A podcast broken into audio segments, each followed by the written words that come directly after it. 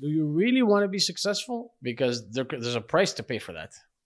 There's a big price to pay, and the price is time and stress, and you know you got to deal with the responsibility of what you brought in now.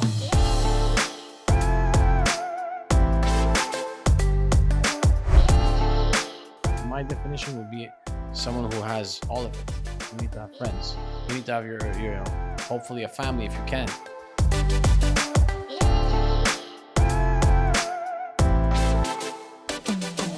Le domaine du courtage est en constante évolution. Dans une ère technologique où le changement est presque assuré et inévitable, il faut plus que jamais rester à jour et s'adapter aux tendances innovatrices de notre domaine.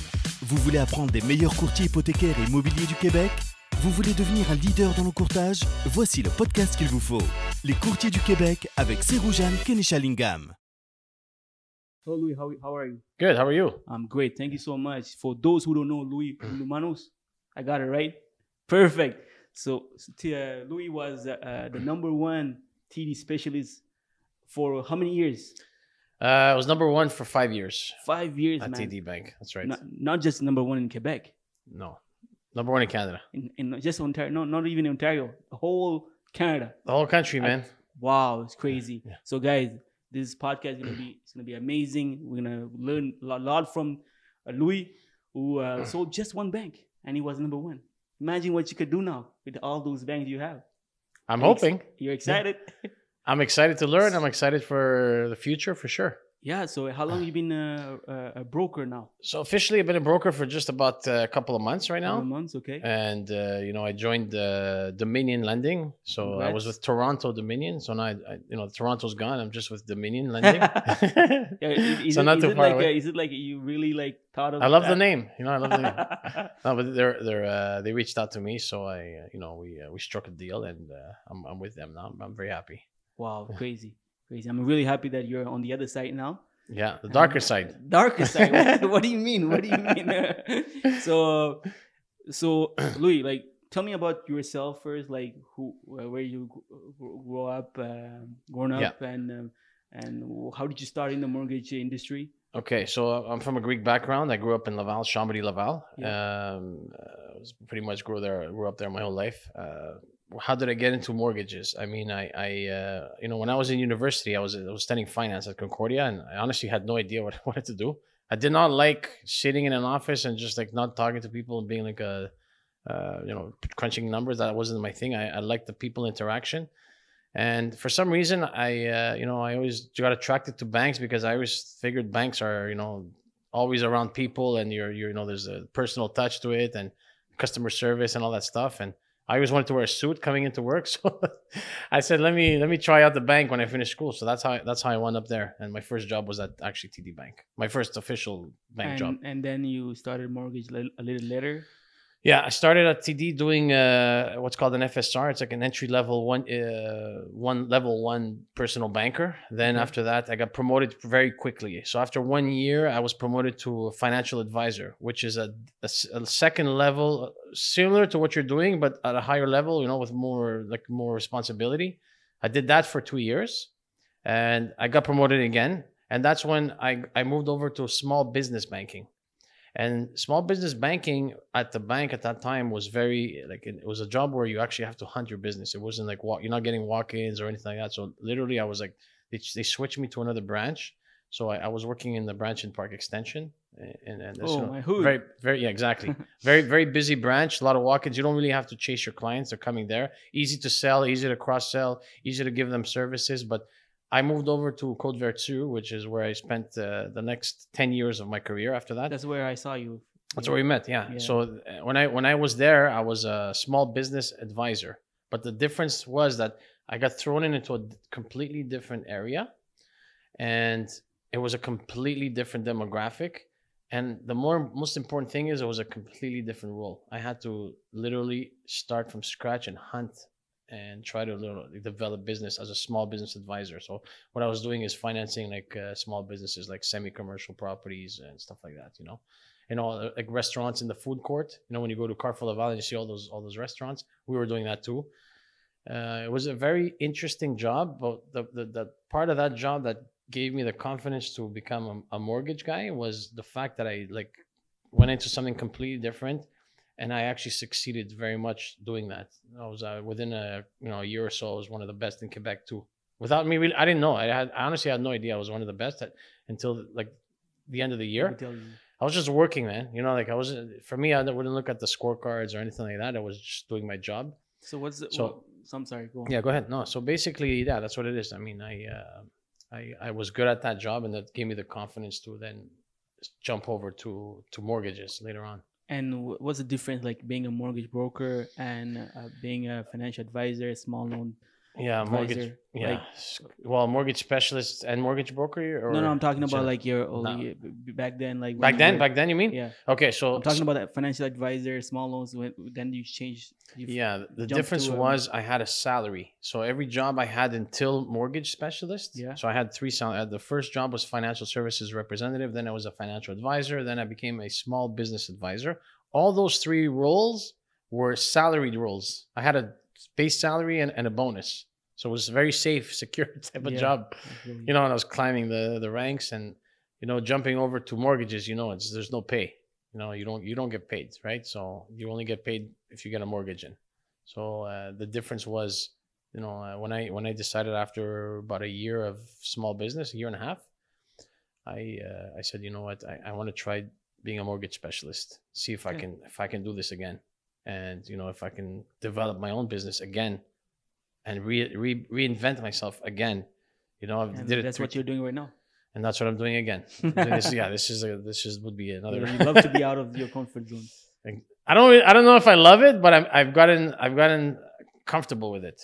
You know, I, I I'm comfortable being uncomfortable. It's great, You know, great quote. And like, what was my question? It happens to me all the time. Yeah. so, um, so now you're a mortgage broker. Yeah. I mean, no, no. I'm sorry. Let me let me go back. So when you started as a mortgage specialist, like, well, how was the, the beginning? Like, how did you like like develop your your business? How did you go get your your clientele? yeah. How was it? So it was really tough, especially the first year. So if anybody is looking to do this type of work, you got to literally tell yourself that for one year to two years, you're gonna pretty much live in fear all the time, um, and you're gonna have to, you know, mentally prepare yourself for rejection Okay. and fluctuation of income, right? Because you're gonna have a good month and you may have a Yeah. bad month, so you gotta, you know, be able to stabilize your yourself and budget yourself, right? Um, it was tough. So my strategy, I didn't even know, I didn't know what I was doing, but I said, let me just keep working hard. But my my strategy at that time was to spend half the day developing, contacting real estate agents, introducing myself, giving out my cards. Literally, I was doing that from uh, in the morning. So the, the first part of my day, from eight to twelve, I would do my files. I didn't have many then, so would, you know, one file even if I had every couple of days. And then the rest of the day, the afternoon, it was all phone calls and development. So my goal was to call five agents a day. Five agents a day Five agents for a the day half of your day. every single day. I did that for you know that's weeks nice. and weeks, months, turn you know, and then years, and I just kept on. Took a while though. Like at the beginning, nobody knew who I was, right? So I'm just like just a new guy, uh, whatever. But over the years, right? So you know, when you if I shake your hand today, and I see you three months later, now oh okay, I remember you. I met you at this office at that time. No, you're no, you're no longer a stranger. And then a year later, when you have a file, it's like, oh, okay, you're still doing mortgages. I, okay, I remember. Yeah, maybe we crossed paths during a transaction, and that that's what takes years to develop, you know. And then people getting comfortable with you, and then you know you're you're slowly, slowly you you develop a reputation How long reputation, you been right? doing this? I started in 2010, so uh, 21 years, uh, Mm. 11 years, excuse 11 me, years. Okay. 11 years. Wow. Yeah. 11 years. And when was your, what, what year you become the first in Canada? Okay, after two and a half years, or I believe two and a half years, I was number one in Quebec, uh, and then I was number one in Quebec for about three years, three or three or four, and then I was number one in Canada for five years. But in reality, I was actually number one for six years because there, there there's two there's two different metrics. There's there's transactions and there's volume. Yeah. So if you're doing, I did a, the most transactions in six years in a row, like actual transactions. And how, uh, how much was that? How many was that? 250 million of volume. Wow. Okay. Yeah. But my last year, I did, even though I did 250 million and 600, 600 mortgages, I think Yeah. there was there was another colleague of mine that did less transactions than me, but did more volume because of uh, you know he was located in Ontario, had the higher mortgages there. Yeah. So he he actually passed me when it came to volume. So so I was number one six years for for actual transactions and five years for volume. Are you saying like you become number one in two years, and by just ha- taking half of your day talking to realtors and developing businesses, Yeah, uh, but yeah. meeting people, and then that, that's your secret sauce? Are you? yeah so yeah but the thing is i worked man like i was it, it- that's part of it because you know what happens is people we always you know i, I you, what i've told people before is do you really want to be successful because there, there's a price to pay for that there's a big price to pay and the price is time and stress and you know you got to deal with the responsibility of what you brought in now because if you're if you're developing and you're you want to be known as as as, as, one of the best you may not have your uh, Tuesday night TV night, or you know what I mean. You may not have that weekend to go up north because you have to work that weekend, and Yeah. that that's the sacrifice. And you may not sleep eight hours a night, or you may you may not be able to go out for dinner on Thursday night because you got to work and you got to work till, till 11 p.m. That was my sacrifice for for this for this job. I believed in the in the in the work.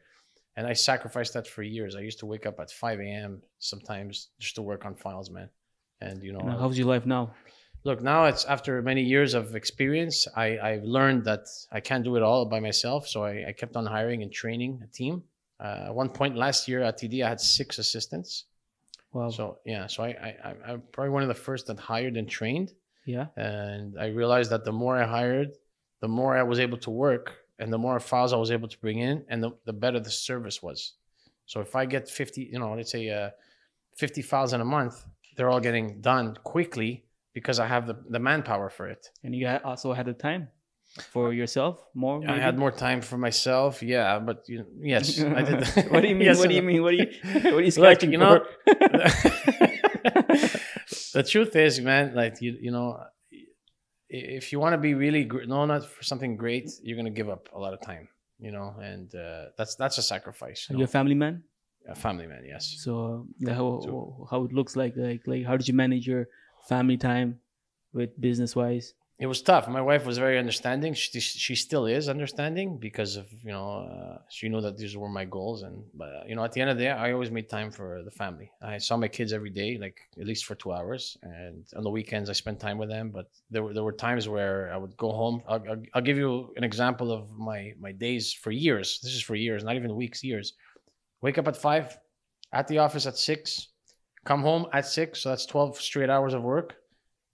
Six to eight eat, play with the kids, eight to twelve, get back on the computer. So that's when where you were working just by yourself. uh, you know, even when I had two assistants, I was Crazy, doing man. that. Yeah, Crazy. but you know, it's because you know you, you you don't know that that's like at that time I did not know that that's that, that was not sustainable as, uh, as what I was doing. It just didn't make any sense. I had to hire more and invest more and and, and you know when you hire someone it, it costs a lot of money right so you got to that's that's the fear part that you, you have to get over and i did and i said if i need four assistants I'll, I'll hire four so i kept on hiring and hiring and hiring and you know the opposite happened i thought my expenses were going to grow which they did because i had more staff but my income kept on growing as well so it was it's it's it's investing in your in Yeah, your, in your and time now- in your business right So you were saying like yes, you put more expenses, but the, the revenue, the income was growing also. The, the income side. was growing yes Yeah. the income was growing I can. I can I, I can relate to that. Yeah. Like I was scared also in the beginning, but look, I have a full time cameraman that works with me.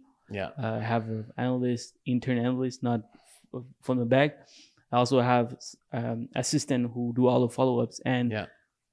like it took it took some time to decide to do that, but um, once I did, man, yeah on the other side, the income started to grow. And the best thing to do, you know, it's your Yeah. your You're you- investing in your business. You're you're investing, investing in in your in your clients and your and your reputation. And um, Right. the mortgage is a business. Being a mortgage broker or mortgage specialist is a Yeah. business, right? Yeah. Yeah. Um. So you said like beginning of the before the podcast, I asked you like how, how the, what's the percentage of your business come from brokers, your past client, and you said sixty percent are on there, right? That co- that Uh, comes from I'm brokers. not sure 'cause I haven't really done the metrics, but if I had to guess, that would be you know between 50 and 60 percent from brokers. Yeah. So you know you have a lot of brokers partner that send you business. Yeah. My question is, why they send you business to you, Mm. Okay, obviously relationship, you build relationship and stuff like that. But like anybody, like a lot of people try to build relationship. you know, Yeah. and a lot of realtors, they're bombarded with a lot of mortgage brokers and mortgage specialists that want to have their business. Yeah.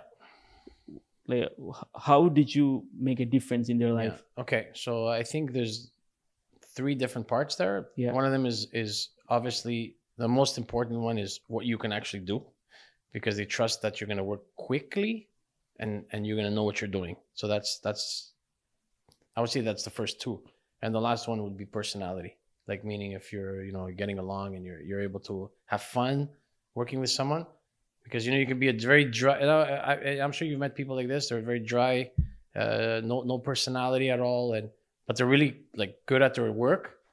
Those people are, are having a hard time being salespeople, right?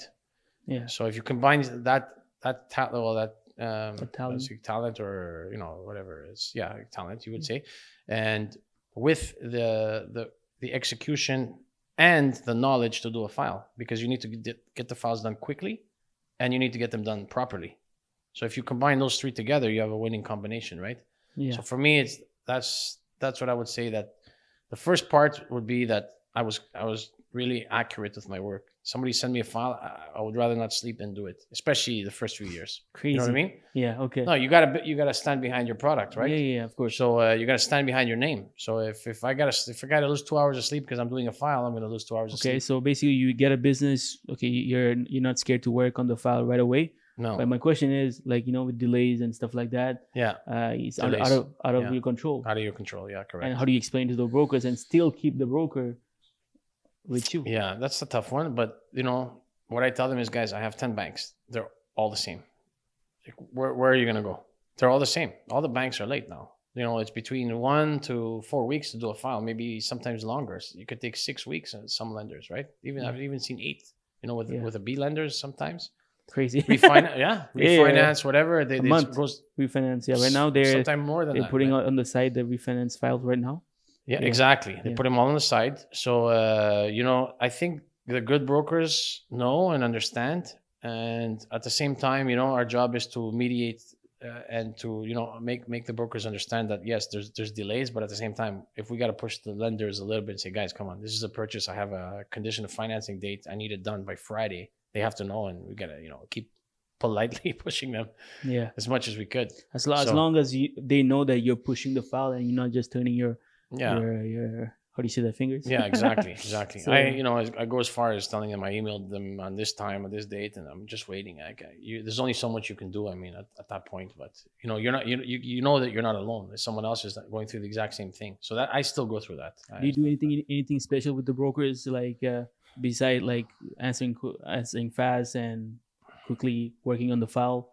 Uh, like, like, uh, I don't know, golfing or something, or like yeah, I don't out? know. Like, is there anything that you do differently? Uh, to be honest with you, I find that like you know, like uh, sh- wining and dining and schmoozing and all that stuff doesn't really do anything. Because at the end of the day, you're there. Like if I sit, if I like, I, I I'll give an example. When I when I first met brokers, I would never do lunch, never, because Never. I'm meeting a stranger and I'm gonna sit with this stranger for one hour, I have lunch, and really at the end, all I want to do is give him my business card. This is what I do. If you would like to work together, call me. So I said, what's the why? Why do I need one hour of his time, right, or her time, and my time just to say that? So I said, okay, really, I want to get my message across in two minutes max, right? So Okay. I would do coffee. Say, okay. And, and you know what? I was more successful with coffee because if you tell someone let's do lunch, they're like, "Freak, I'm too busy, man. I got, I, I got a million things going on in my day. Can I meet you for coffee for five minutes, ten minutes?" It's hard for them to say no. Then they say no. You ask one more time. They say no again. Then you maybe you move on to, to someone else, right? So And- that was my thing. I would I would do coffee and I would like Okay, let's say let's Yeah. say we do a role play. yeah Okay. role play. So I'm, a, I'm Sure. the mortgage, I'm the realtor. I Yeah. come- you call me and I want to have a coffee with you. yeah. What exactly you say? Like, give me a, in few words. Like, Okay. uh, Hi, my name is Louis. I, I'm a mortgage broker. I, I work for Dominion Lending. I've been a mortgage uh, broker for two months. I've been a mortgage specialist for 10 years. I have tons of experience. I, I'd like to work with you. Would you, do you have five minutes for a quick coffee? I won't take too much of your time. I just want to give you my business card. That's it. Close. Here my files. I- keep it simple, man. I mean, like so, sometimes we think like th- overthinking things you know, we overthink and then we don't do. Like, uh, excuse me, if we don't, if you overthink of, okay, this is my strategy of of uh, I'm gonna do this that way, and you plan out this whole platform, and then you just don't action it. You know what I Yeah. mean? Yeah. Sometimes, like you, you im- imagine you creating this like Excel sheet or this whole thing in an idea. Just get on the phone and call five people, man. It's it's a lot quicker and easier. I still don't get it. Like, like you know, to do to become number one, there are so much files and so much leads has to come in. Yeah, Like, what's the secret sauce, man? yeah. Like, It's- how, it's like you got to have man, like, work, does man. did the bank send you business also? Like, I well, guess we had we, for sure we had a small portion of it coming from the bank. Yeah. Uh, that was actually towards the more towards the end. The, the beginning years we were so the, the the last two years the bank worked out a, a a referral program to give us deals. Before that it was no, you cannot. It was the opposite. You cannot take deals as a referral from anybody at the at the bank because our job is to go out and hunt new business. So really, the answer would be no. And only the last couple of years we had uh, we had the the bank come up with this uh, referral program where, but but like I said, the majority of the business it's it's it's, it's it came from relationships that built over the years. Client, like for example, I do a mortgage for a customer. He remembers me. He sends me to his sister. His sister remembers me. She sends me to her neighbor. The realtor that sent me the first guy remembers me. He tells me, he introduced me to another realtor. Just this big snowball of business that just keeps growing and growing and growing and growing that you would never imagine. so. you I understand that uh, Yeah. you know clients also send you business, your past clients. Yeah, So now you know, obviously, your with the, your personality, you know, yeah. like I told you before, you got you got, you got that Scarface voice, you know, Yeah. You're very convincing. um, so look at this guy. He's in a podcast and his phone is still ringing. what time is it? Six o'clock. yeah. Yeah, I, I feel you. I feel you. But tell me, So, yes. um, how does it look like a transaction with you? Like, okay, I'll come to see you. You find me a product, a rate. Yeah. Okay. And what's the process? Like, wh- tell me, like, what's the customer experience, the client experience? Okay. Like, obviously, obviously, Yeah. for the client to send you a bit more business, he has Yeah. to be happy. Yes. What is he happy because you get the best rate? Is he happy because you get the product and you were working with Ben Bank before, right? So Yeah. how did you make it? Like you know, as a broker, I have so many options, Mhm. and still, like you were with just one bank, you become that that that you had as much success. Correct. Yeah. Yeah. Well, you find your niche, right? Inside every the bank has its niche of clients that you know that you know. So when I'm on the phone, I, I know right away. Okay, I can't do the deal. Uh, you know, unfortunately, I cannot help you. I tell them right away if, if I think I can't do it. So Or if I think say I no, can. say no if you can't. Don't if try you to can't, like- if you can't, just you're better off telling them this won't fit. You're gonna waste your time, and then you're not gonna like me very and much. and So, they will understand. Brokers will understand. Listen, man, you can you can we can you can do it. Like that's not Yeah. my problem. It's like the the, You can. The bank's policy. I mean, Yeah. whatever. You don't. Okay. I, I can tell people. I, I worked at the bank. I didn't own the bank, so it's not Yeah. my my decision on on what you know. They have uh, certain types of files that they want. You know, every bank has that. Yeah, and we, you know, as a broker, we have to gauge where we send what, right? Yeah. So this is something that's this is something that's very important for those who are listening. Don't don't be scared to say no, right? Don't be scared to say no. Um, and like, and brokers will understand what kind of files they like, and they will send you those files to you because they love your product. And that's something that that I always tell brokers also because my business comes from mortgage brokers, right? I do Yeah. B lending and private lending, and I tell them, listen, it's gonna take more more more time for you to handle this file than work with me. It's gonna, Mm. it's gonna be easier, faster. This is what I do every day. Yeah. So uh, so you say no. Don't don't be scared to say no.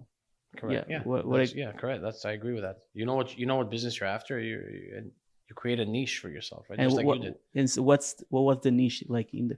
at TD. You mean? yeah, yeah. TD, you know, they're they're an A bank, right? So they they, they deal with, you know, uh, Like there's A- A BMO, clients, there's. Scotia, there's yeah. Desjardins, there's all those banks. But what was your niche? Good question. I mean, we had to, you know, we, when somebody has, let's say, multiple properties too, right? If you have, uh, let's say, two, three properties, it's hard to really start the file with another bank and go through the whole process again. You know, when you have, when you're dealing with an expert, if I own two condos, I'm buying a third one. Now you already submitted a whole bunch of paperwork, your tax bills, all that stuff. So up front, I talk about rates. This is what I'm going to offer you. This is what we're going to do. Uh, you know, we, we discuss if it's a refinance, how much I think I can get for the, property. If it's a purchase, you know, uh, the closing date, all that stuff. The client has an idea where we're headed. I know what I'm doing with the deal.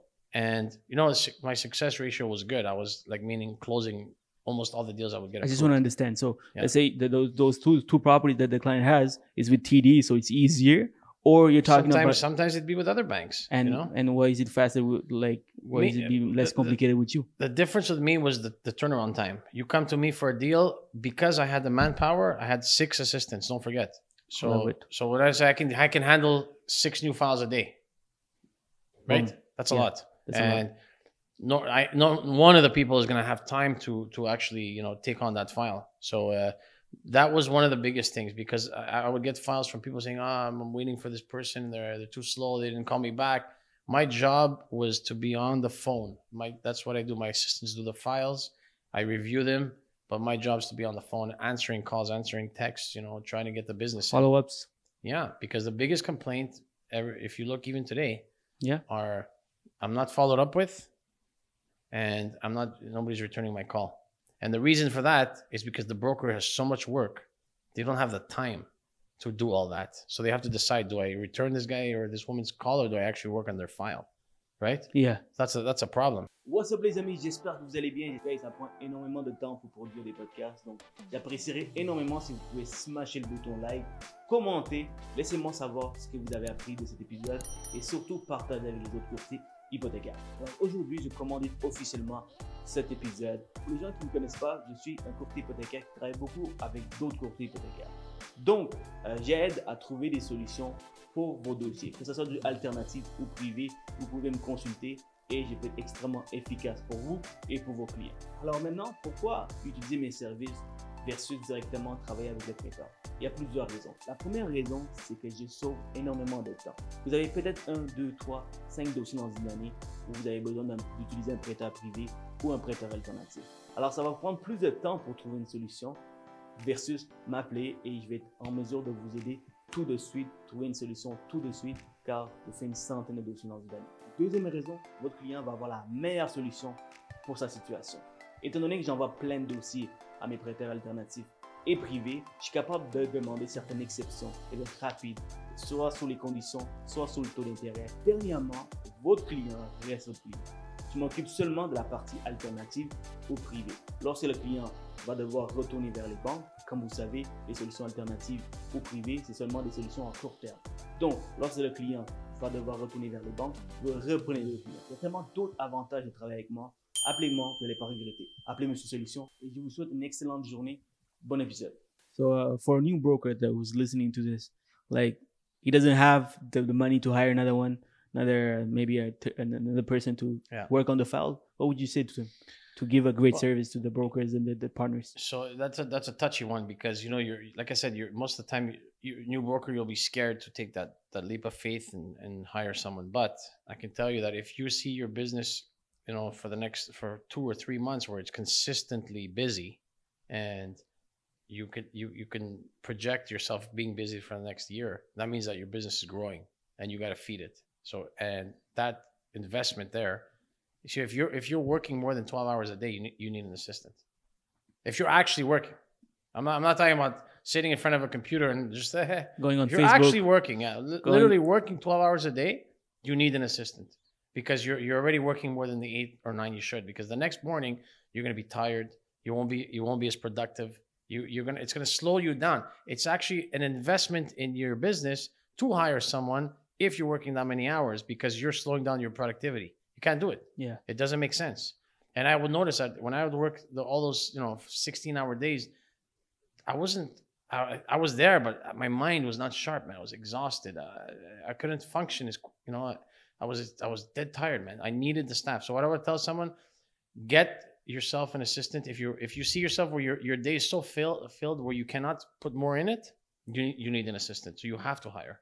You have to hire someone. yeah, You have to take that leap of faith because if you continue the same routine where you're developing and you're working and and you're feeding your assistant, now you have two people doing doing the job. It's gonna grow. yeah. Two people will do more things. Especially if you're in the business of pro- prospecting and Yeah, not exactly. processing, and the processing you can delegate. Yeah. Uh, like if if you it, it, everything you did, you had enough business, so Yeah. you need to work twelve hours. Imagine if you hire someone and you can cut down like from twelve to like maybe eight, seven. six hours, and the, the rest of the day you don't just slack. You you actually work, but Correct. Continue right. prospecting. That's right. Imagine how many more business you Yeah. will receive. You have to do so. Yeah, that's what I tell people. If you're gonna hire an assistant and you know say, "Oh, my assistant's doing everything," and, and turn on the tube, watch TV, you're not. Forget you're- it. you your business is gonna drop fast. You have to replace your time with something else. You have to replace it with product, something productive. Yeah. like solicitation, you know, and that's it's as simple as that. You know, when when I I remember we had meetings at the bank, we used to sit in the round table. For me, it was like when you become a mortgage broker, a mortgage specialist, where does your business come from, man? Brokers. Yeah. It's it's it, it- it's like the only place that you'll get a file is a broker, really, Yeah. at the beginning. Later on, you'll get from your clients a repeat. So I had people giving me different strategies. uh, Like we would all share our strategies, and like two out of ten would say brokers. I was like, but uh, like some people say, oh, I'm, I'm, I'm gonna go to my uh, my mom's, uh, my parents' work or whatever. Other people would say, uh, ins- you know, ins- they would talk to insurance brokers and accountants, but those guys are not really dealing with clients. They're not in the man. business of Yeah, real estate. the real estate agents are doing real estate transactions all the time. Those Yeah. those are the people that are gonna feed you, man. Yeah. This, So yeah, exactly, Yeah. man. And I get I get my private lending business from not realtors, yeah, mortgage brokers. Mortgage Because they're they're the one who They're in the knows business. Yeah, they're in the, in the, the business of mortgages because they know yeah. which file doesn't go through.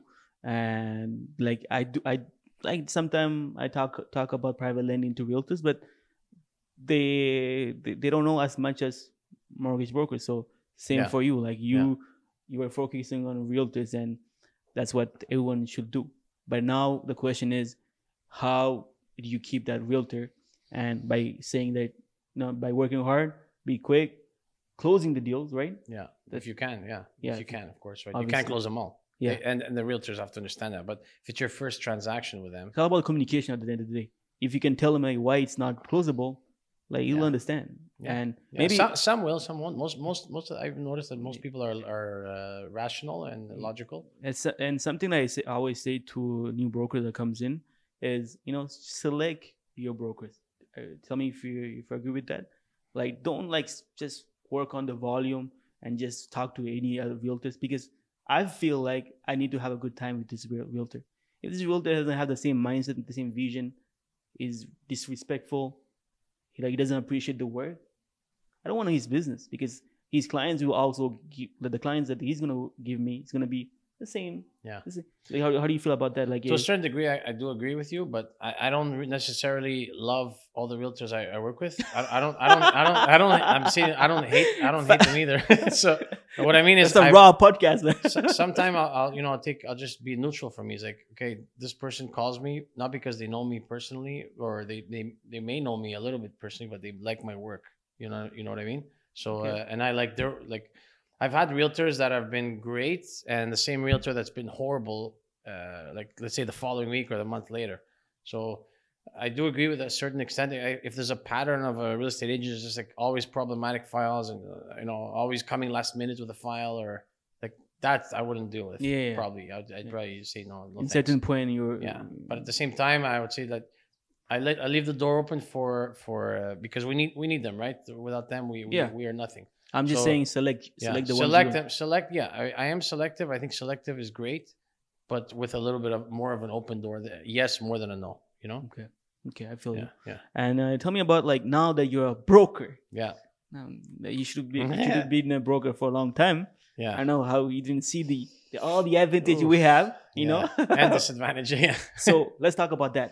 You know, yeah. as a as a mortgage broker now, what do you like? How do you feel about about our business? Yeah. And tell me the, what's the advantage that you feel like we have? Advantage. Okay. As we're starting with advantage. Yeah, okay. advantage. Advantages are I find we're really advantageous with insured deals. Insured deals are great. insured deals. Okay, why? Why is that? insured ra- insured rates are great. Like we have First National uh, 199 and uh, most other you know most lenders are uh, on insured deals are a higher rate. Yeah. Okay. We have a quick turnaround time. Uh, so like for again, I'll give you the First National example: 24 hours for a file uh, for to get an approval. That's quick. Yeah. Most lenders are at least a week minimum, right? minimum, and there's some some some that are 20 days now. Yeah. So the advantage of a broker is they know you can take your deal somewhere else, so they they'll try and give you a little bit of a better service. When you're when you're a mortgage specialist, you got one credit center, and if they're delayed, they're late. You you cannot go to BMO. You're you're working with TD or you're working, you know, you're dealing with them, and you gotta you you gotta tolerate whatever it is. If there's a product change, you gotta tolerate it. You cannot shift your business. You gotta accept all the changes of the bank, right? Uh, w- give me a second. Yeah. So I have a great question. Yes. Okay. So there is some few realtors I talk to. I'm like, hey man, you know, I, I feel like uh, mortgage, especially they're faster. You know, the turnaround time is faster. And uh, is it like is it, is it like something that uh, you guys are uh, known for? Like because you know sometimes They tell you that mortgage specialists faster. yeah. Is it true? Is it would right now, no. yeah? Right- Okay. right now, I would say no. Uh, some of the banks I, I know- including the one I used to work with, is uh, you know two it's, to three it's weeks just for, it's just a it's just turnaround time of, now. yeah i, I guess like it's time if it's uh depends of the time where you're sending the business uh, Yeah. when and which bank to you're sending the business right because like if you send to like uh, let's say a bank that take 20 days because they're overloaded with businesses businesses obviously it will take time but like you said first national they're 24 hours 24 hours. Yeah, I mean, Yeah. you can also talk like some lenders that we have are, I think that on the broker channel we have the most. It would be. Okay, you can have three weeks, four weeks for a refi with some Yeah. lenders, yeah. Yeah. But you also have the option to select another lender that's four or five days. But you may not get the same rate as the lender that you're sending it to Exactly. there.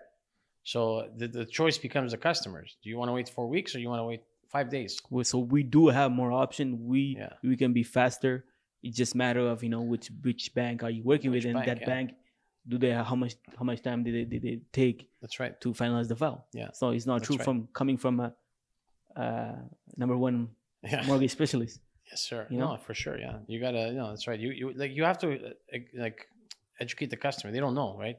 They're gonna give you the file and expect you. even to guide them. realtors, man. You even Even the realtors, yeah. You Yeah. know, Some realtors are. Well, why do you choose uh, for, for again? Let's say use First National as an example, because they're quick, because they have good rates. Yeah. Because they they're they're they're gonna they're gonna make you happy quicker than maybe some other lenders at this moment. Doesn't mean they're always the best, you know, but they're right now they're they're pretty good, right?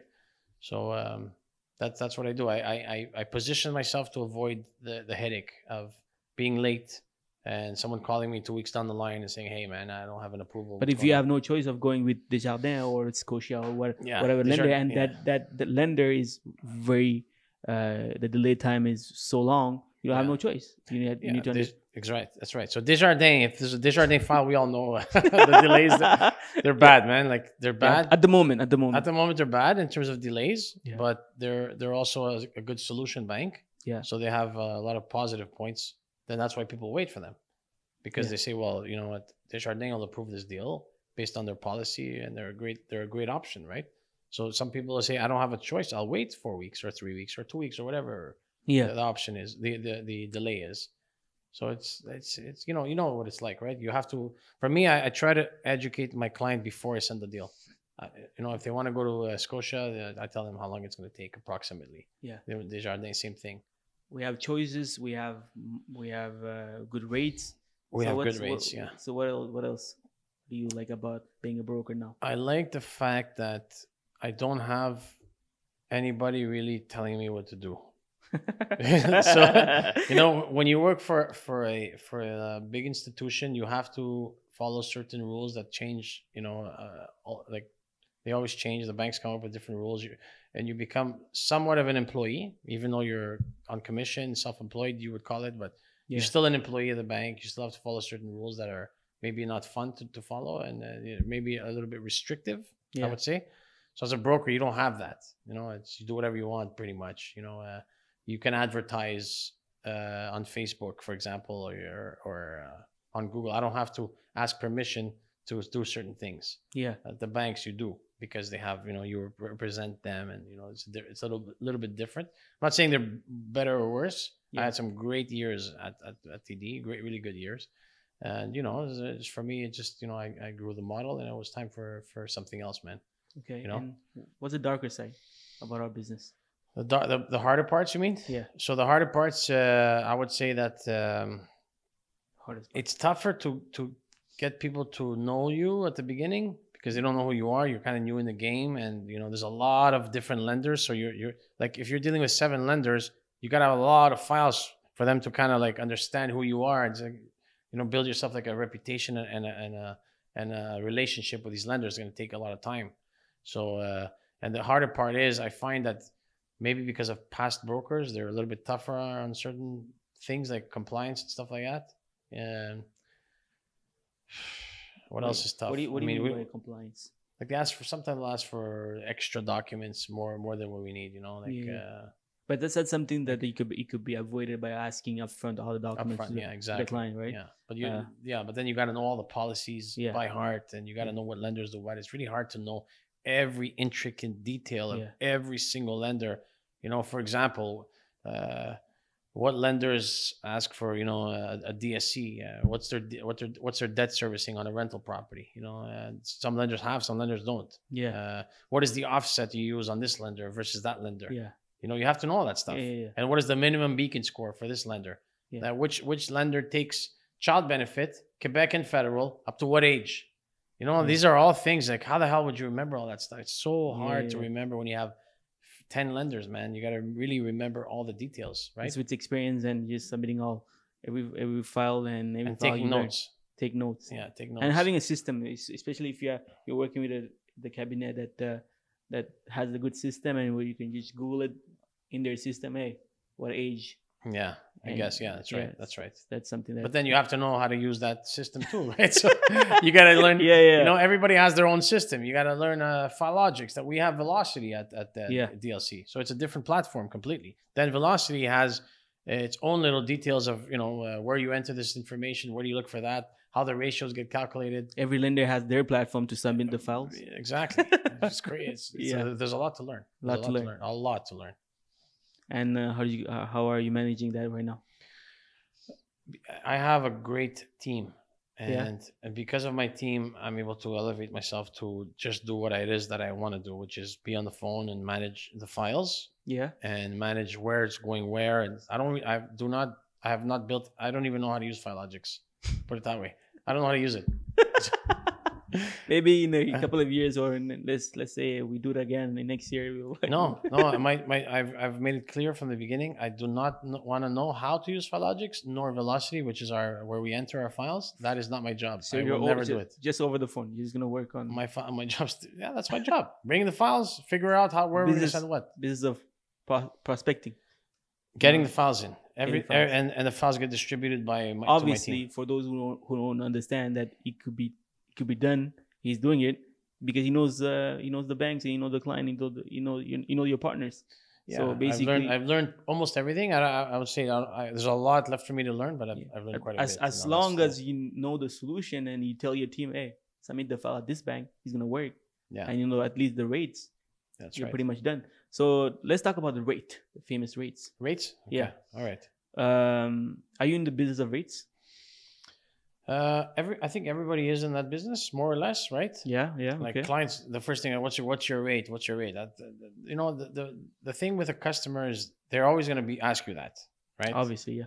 but then you was okay uh, don't worry about the rate let's talk about the rate I'll- give me some information about your file first because i've i've had this problem before where i've quoted for example the lowest rate um, and then the file comes to me and it's like the biggest the hardest file ever and i'm like what i don't even know why i bothered to take this file Yeah. right? So now I, I do the opposite. I ask, what, what type of file do you have? What explain to me what it is that you want to do? Is it a rental or?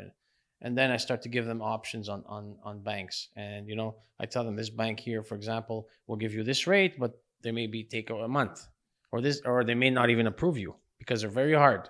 This bank has a slightly higher rate, but they're a lot more flexible, or based on your situation. So I I I'm we're we're all in the business of rates at the end. I never tell them, oh, I can't get you a good rate but there's always a secondary part where not everybody would qualify for that particular rate because it would depend on you know the, the file and how easy it is and if it's insured right insurable insured right Yeah. So I, I try I try and ask when I'm asked a question on rate I try I try to fire back with okay what's what's what's your story tell me your situation and I'll see if if you qualify for the lowest you know So for those who are listening to this, um, always turn around and ask what's what's your situation. Yeah. Obviously, if the situation is uh, is difficult to get that rate, it's easily explainable because Yeah. the client knows that he just explained to you, and you're telling him, "Hey, for for that reason, you can't get that rate." Yeah, Yeah. correct. Yeah, Right? That's right. Th- exactly. Well, there's there's another part. I mean, I I had a customer. several- This happened to me so many times. Oh, I, you know, um, uh, uh, instead of 1.4, let's say he got 1.5 on the variable, but that particular customer, and I, I remember this this one example, was paying. He had sixty thousand of unsecured debt that he was paying minimum on on those unsecured debt. The minimum was 12 percent. So it was between 12 and 18. So the customer said, "I want my rate to be 1.4 instead of 1.5." I, I couldn't do it because of the because we had a 30-year amortization. You know, they they increased the rate by 0.10. So my answer to the this person was, "You didn't care this whole time that you paid sixty thousand dollars at 12 percent. Now you care. Now now I'm going to save you about ten thousand dollars a year, and you care about the twenty dollars extra you're going to pay a month." Ah, come on, let's be let's be serious. So Yeah. that's how I mean I try. To, That's so you're that's the, you're I the expert. The, the client, uh, uh, for in his lifespan, he maybe did one mortgage or two, and he doesn't know everything, right? So Yeah. you're the the expert. You need to make him understand that. Big Listen, picture. Look at, look at look at the big picture. Yeah. You just save ten thousand a year. If you're paying twenty bucks more a month for for you to save twenty thousand a year or ten thousand or whatever, then what I what I big picture. understand, Louis, is you're solution oriented. So basically, yes, you, you do talk about the rates, you do talk about the banks and stuff like that, products, but you also look at the whole picture. Yeah. And especially when you look, you do that, and you can and you can easily bring values by doing that. Let's say consolidating and stuff like that. The the client doesn't need the rate anymore. Obviously, you will find a good rate, but he wants he wants the solution. correct. That's right. I mean Yeah. that's sometimes a client doesn't even know he wants a solution. He, he's just calling you because he wants to refinance or for example, and he's again he's going to fall into that rate conversation where it's it, more or less everybody has the same rates. Yeah. More or less. Yeah. But at the end of the day, it's, sir, ma'am, we just did this whole transaction for you. It took time, evaluations, paperwork. You just saved yourself X amount of dollars per month, per year. Yeah. I mean, that's really what it's, this transaction is about. Yeah. Right. That's that's the major. That's the big picture. It's like you're focusing on pennies when you have big dollars right here. You know. Yeah. And a lot of people start to really think about that. I find when I when I you got to open up their eyes, but you know, it's, it's like human nature. Everybody's inclined to ask about rates. It's normal. I would do the same thing. Yeah, sure. And uh, what about? Uh, do you know? Uh, did you learn about like the Manulife One product? Yes. Yeah? Uh, yeah. Yeah. I did one. Yeah, I did actually. yeah. Yeah. Oh man, this is good. The, the you mean the equity product? yeah. How do you feel about it? Uh, we tried it with a customer one time uh, and it didn't work. I don't and I don't remember why, but Okay. I like the, the actual product itself is You interesting. can pay you your mortgage faster. Yeah. you Oh, you mean that one where you're paying you're paying yeah, your, uh, actually, like they change yeah. your mortgage to a line of credit, and then Yeah. Yeah. Okay. That, one. Okay. I'm not a, not a big fan of it. you're not. You No. know why? Because at the end of the day, it's a home equity line of credit. Okay. So the customer can just deposit their. So essentially, is what they're doing is they're using the home equity line of credit to to do transactions, right? Meaning, I'm, I'm using my home equity line Yeah. as my checking account. Okay. That's that's as simple as that. You can Yeah. program that at the bank. So you go to the bank, and you tell them, look, here's my debit card, and I want to program my debit card to be my checking account. So when I go shopping, I use my checking account, and then you go give your checking account information or your your your your line of credit account to your employer. So your employer deposits your pay directly into your line of credit. Yeah. That can happen too. But the- the thing is, lot not a lot of people knows that and do it. You know, like yeah, not a lot of people know. it, so habits. habits are difficult to change. Correct. Yeah. and what the product does is automate the whole uh, the whole it process. automizes it and, and it's a niche for them. Yeah. it's it's a product that they sell. I've never sold it though so far. I mean uh, Okay, well, who knows? yeah, because uh, there is a one client like I, I do like really few a, a lending, but but uh, I do have some calls and just to give you the uh, the story, and this client had like fourteen thousand dollars of penalty with Desjardins, yeah. and he wants to refinance. hmm So I couldn't get a better rate because uh, Desjardins were aggressive on the rate, and he has to stick with Desjardins to save the penalty. Okay. So what I did is I went with Manulife One, and I saved up like more than forty four thousand dollars and pay his mortgage within fifteen years, uh, Okay. compared to twenty five years. oh okay I could save the deal. So saving the deal mean I could do the deal Otherwise, no other bank could be, do it. And on top of that, I I saved a lot of uh, interest rate for the client. for the customer. Yeah. Yeah. Okay. Sure. Yeah. I mean, it's, it's I mean, still I mean, you're, product. I'm, I'm, uh, you're, I know you're, you're, you're starting to learn all the products, and yeah. maybe you know, thank me later. You know, like I said, you know, like this, this is the important part where I, you, I sat down. I, I've learned like the person that started showing me brokering is not really a broker. He's like more of a real estate agent that has a brokerage office, and he was so knowledgeable on certain things, certain Yeah. things that he showed me. So my, my, like even for you, what you just told me, I'm gonna remember it. So Yeah. it's, it's all about in taking information and using it when you need it. You know, Yeah, to benefit the customer, and then if you benefit the client, you benefit yourself because you've provided them a service, you get paid for it. yeah, that's that's the, that's the advantage of being a broker. Sometimes Yeah. we're not on the rate, we're on the product, and we're on the solution uh, solution side. We're able to give great give uh, great uh, great uh, solutions. Uh, let's talk about like now you're a broker. Yeah. Uh, do you want to be the number one uh, again? Look, I, I, it's a good one. It's a good one. I, I, I- to be honest with you, I thought about that one myself. Yeah, I know I can be if I want to. Like I, I, believe in myself to that extent. I, I don't know if I'm going for that right now because you know I've proven a lot over the years, and you know there's I'm 41 now. I have two kids. I want to see them, you know, a little more often, and I'm looking for a little bit more of a balance. But it's in my blood, man, to to really want to yeah, be like the ambitious best. guy. Huh? Yeah, it's in my blood. So because of that reason, I don't know. I don't know where that's gonna lead me, but my priorities have changed a little bit in Yeah. terms of uh, in terms of career. Meaning, uh, it's super important to me. It always will be, but family is also uh, you know, definitely and if Yeah. you're if you're if you were if you wanted to become number one yeah, will you change anything that what you did before or is going to be the same path exactly the same. exactly the same The pattern works, and it's gonna work because it's robotic. You're I have the same routine.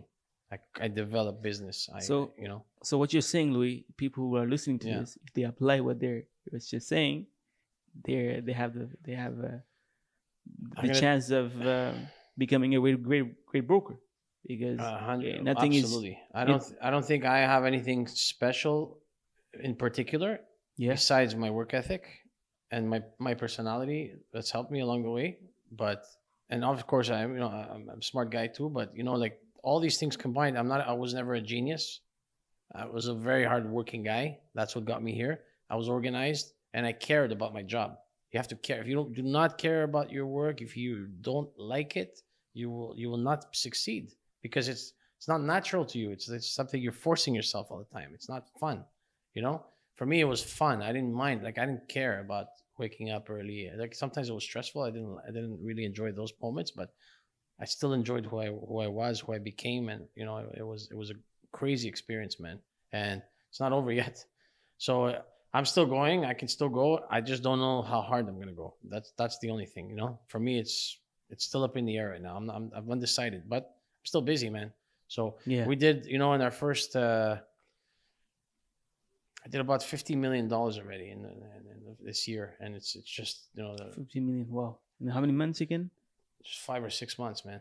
crazy so, uh, man So it's, it's Next a lot year- of money, you know. It's a lot Yeah. of it's a lot of uh, volume for for a new broker. yeah Um, so we're still doing very well, but I'm not gunning for anything in particular. I just really. i'm wanna- sure you could do at least 100 million Oh yeah, for sure, man. Oh yes, that's- that's not Yeah. even number one. Like that's Yeah. like that's that's I'm I'm I'm saying no, that's not even number one. I'm saying like that's a lot of volume. for a broker, it's Yeah, a lot. It's, a lot it's a little volume. harder to be to do the volume as a broker Yeah. than it is as a mortgage specialist. I find because the brand helps you, you get repeat clients Yeah. and stuff like that. But uh, So before see. there, I have a couple more questions. Yeah. So um, you know, like we say that money money's in the list Yeah. database. Uh, like, do you do you um, what are you gonna do, and what do you what did you do to work on your database? Like, did you do anything special? Uh, email marketing, some kind of you know calling back. Zero. this guy. so I didn't do. I did not use my database at all Okay. for the last eleven years. I But did not di- call anyone ever from my database. All I did was call realtors yeah, and answer my, my phone and execute files because the last five or six years I didn't have the like I was so busy. I like it was too like normally you call a database when it's quiet, right? Yeah. It was never really quiet. It was crazy, man. It's been a crazy decade for me. Wow. So uh, I never got to that to to needing my database for business because my phone is it was like you know people know my my phone number now and they trust me for files. is it something like that you're gonna work on, or uh, if it gets quiet, it will for sure. Guaranteed, but it's not quite yet, and we're still we're still busy. We're we're occupied, you know. And uh, yeah, this is this is what I like about this podcast is every time I invite people, they have different perspective, and most of them they they, they said that they're working on their the database, and you said you Really? said Yeah? yeah Okay. yeah, but that's crazy. Like like how you can still succeed without working. Obviously, it will help you. I'm hundred percent sure. Like you like I sent you I sent an email on with uh, to my all, all my people. At least I had one deal. yeah, at one least deal, yeah. Every time I send I an email. try it then because I'm pretty sure if you automate everything, like you don't have to call them, right? You just have to like automated. automate it. Yeah. No, it's listen. It's it's something. It's been discussed already. Yeah. Yeah. There's there's we'll see, but as of as of now, I I haven't done it. You don't I, need it. I don't need it. Yeah, I exactly. didn't. Need, I didn't. I didn't need it. I didn't. Need, okay, Yeah. perfect. We're almost done. So thank you so much. Thank you so much for all this this uh, knowledge you're sharing with us. Um, how do you keep you yourself motivated every day? Because it's a challenging job, stressful. Yeah. Anxiety comes in. Yeah. A lot of responsibility. Brokers are all, all over your ass. Yeah. you know, yeah. Like, how do you how do you keep yourself motivated? You know, it's it's more about it's a, it's a good one, man. Like it's the the high. I always say you have the highest highs and the lowest lows, man. Like when things are bad, they're really bad, and when they're good, they're so good. It's like you're so happy because you you helped somebody get a mortgage and it was difficult, and you got them their first home, and you know everybody's happy.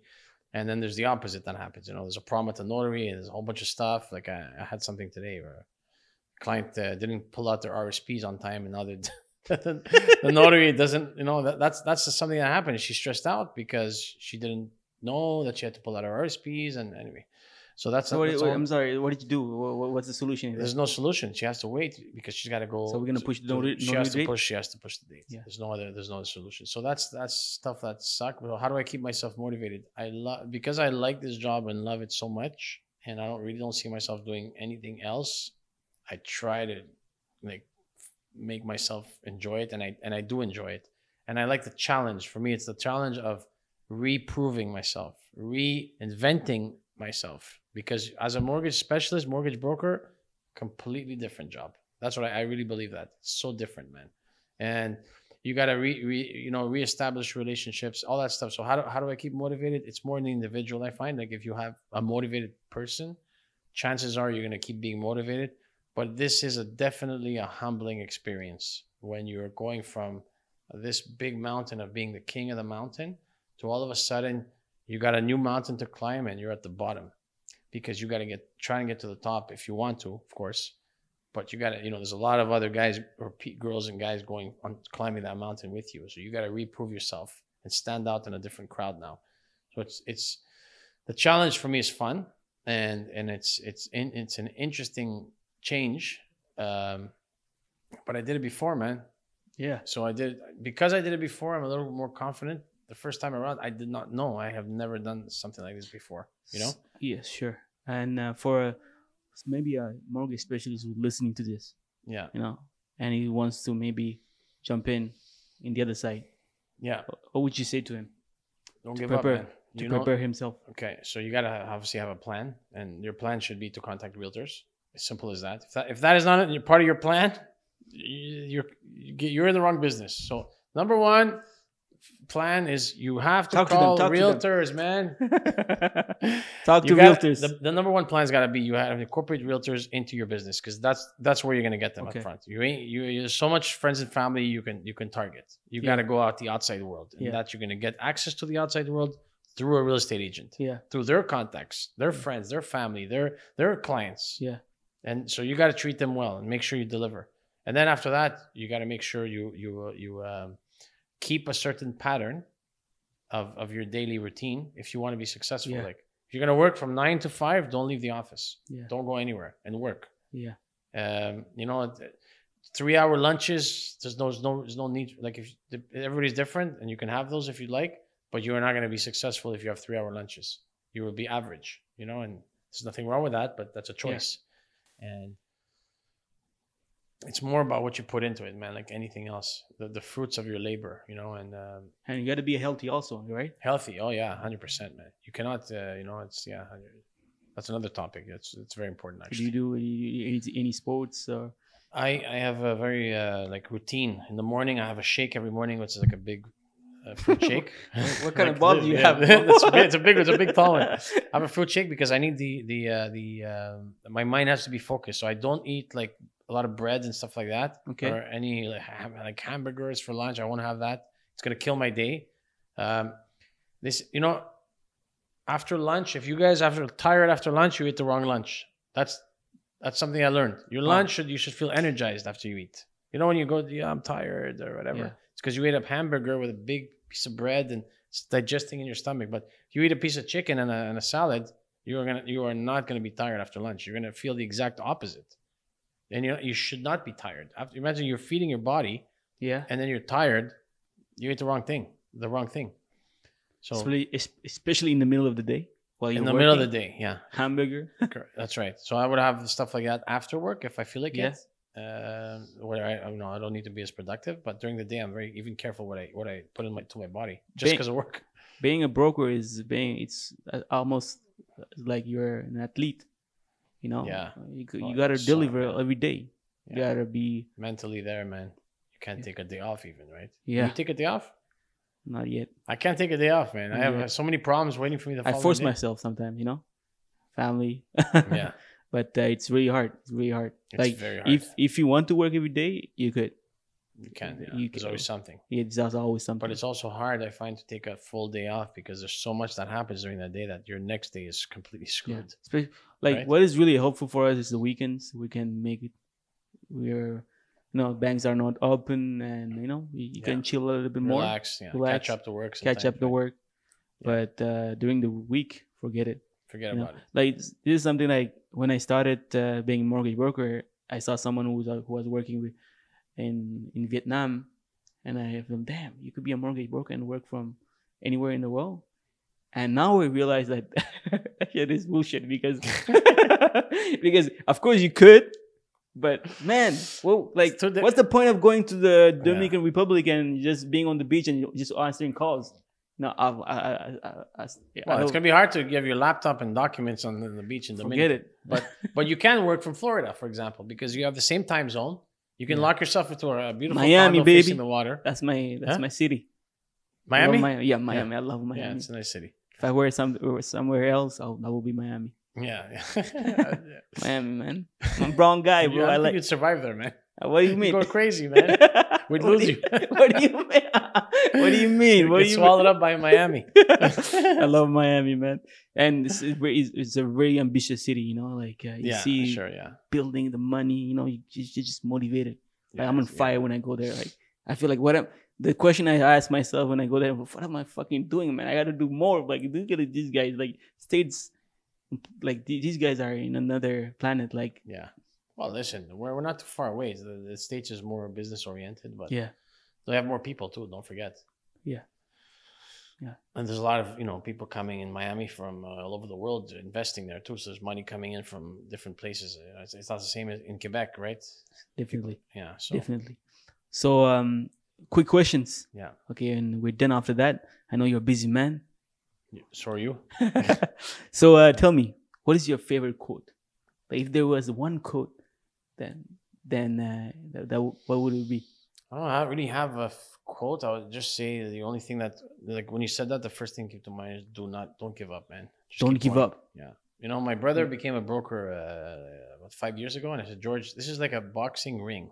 You're gonna walk in, you're gonna get a beating, you're gonna get knocked down because the lenders are gonna hit you in the face, the client, the realtor. You're gonna take all these, all that. It's hard to deal with, but you got to get back up there the next day Yeah. because the next morning you're gonna have that beautiful file that's gonna be so smooth, and you're gonna feel so good about it, or even that difficult file that got finalized. That oh, you're like, oh, finally, what a relief. So that feeling itself, and you know exactly what I'm talking about. Yeah. The brokers know what I'm talking about. That feeling is so good, man. It's especially when you work like a month on a deal. It's difficult, right? and you're solving a problem for a customer too, and it's and you're adding value to their life and take, take you know taking them away from a problem like debt or whatever, it's rewarding. You know, Yeah. it's re- it's a rewarding feeling. and especially like when you you're calling the client again and they're so thankful Yeah. and they even take time to write a fucking this thank you. much Yeah, review sure. Yeah, uh, yeah, google yeah. review Oh, Did you get that? i swear to god It was like i i asked like obviously when the client appreciate the work and i i always ask and that's something you should do also because man google like everyone's on google like like i don't know who's kenny shillingham who's this fucking guy and let me try Yeah. to type his name and Yeah. five star. You know, I'm trying to grow that. That's something you should do also because now you're a Yeah. broker. There's so so much stuff that is different From, from. before, yeah, you're on your own. Like you're, if you're you need right. any help- I, I remember. See, you're giving me advice today. I remember that. I, Yeah. I, I, I honestly believe that no matter what, you you can learn from anyone, man. You gotta have your ears open Yeah. always. So the the, the day you you, st- you think you're smart, the day you, that that's the day you die. Correct. That's, That's right. the day you Yeah. fall.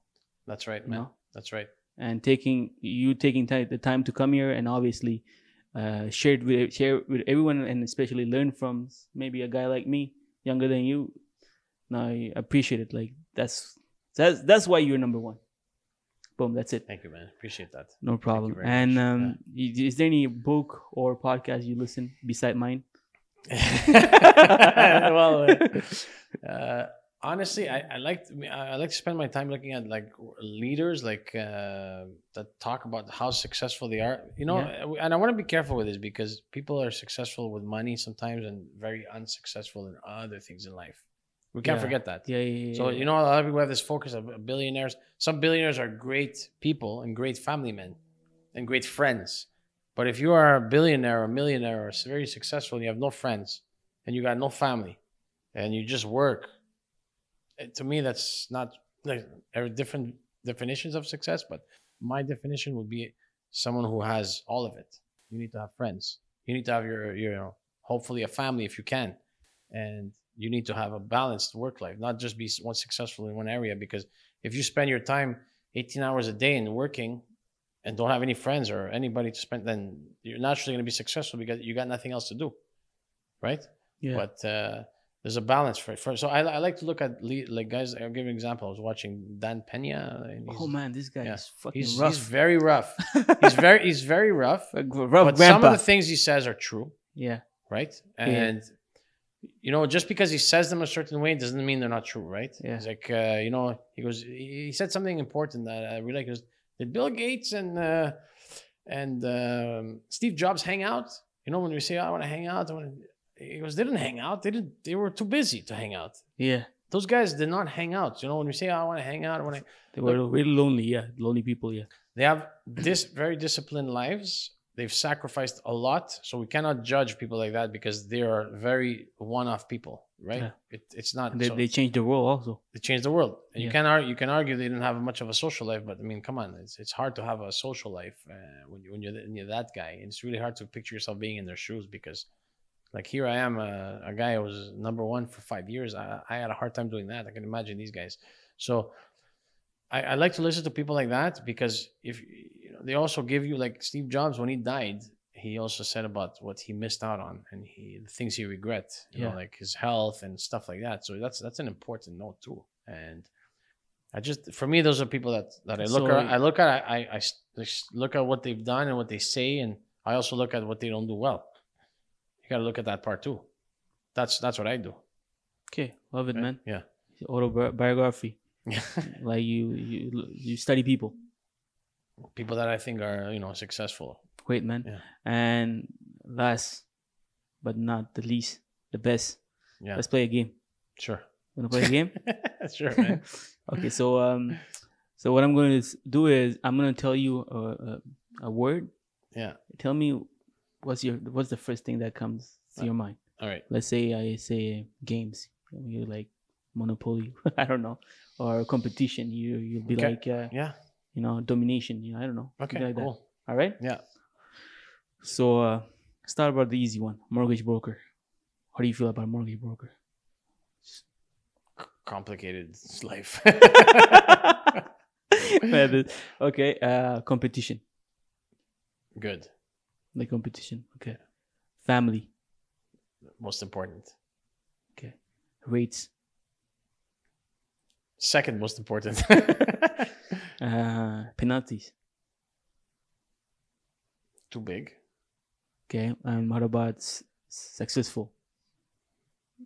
Well balanced. All right, man. Thank you so much, Louis.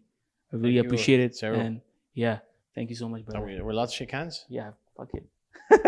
Can you say that? yeah, it's my podcast, man. and so Thanks for having me. Yeah, thank you so Nice, much. man. He's gonna help a lot of brokers. It helped me. Just listening to you is just motiv- it's motivation, and uh, you know, uh, I feel like I learned a lot of stuff just by just sharing, having this conversation. I think a lot of people should listen to this, apply this, not just listen to listening, just applying also. You know, that's super important. Some people like read books, listen to podcasts, but they don't do shit. It's important to apply. And like I said before, uh, it's been one a month I've been doing this. I'm not a month. What I'm saying, a year I've been doing this, and I'm in another place. Just because I listen and I applied, you know. So whoever listening to this, please guys apply, and also don't forget to like. I'm a YouTuber, you know. No, don't don't forget to like, comment, share it with us. What, what you learn? What what did you learn from Louis? with, uh, with this conversation and especially share with everyone else who might uh, find this helpful. Thank you so much, guys. Thank you. Boom. We're done.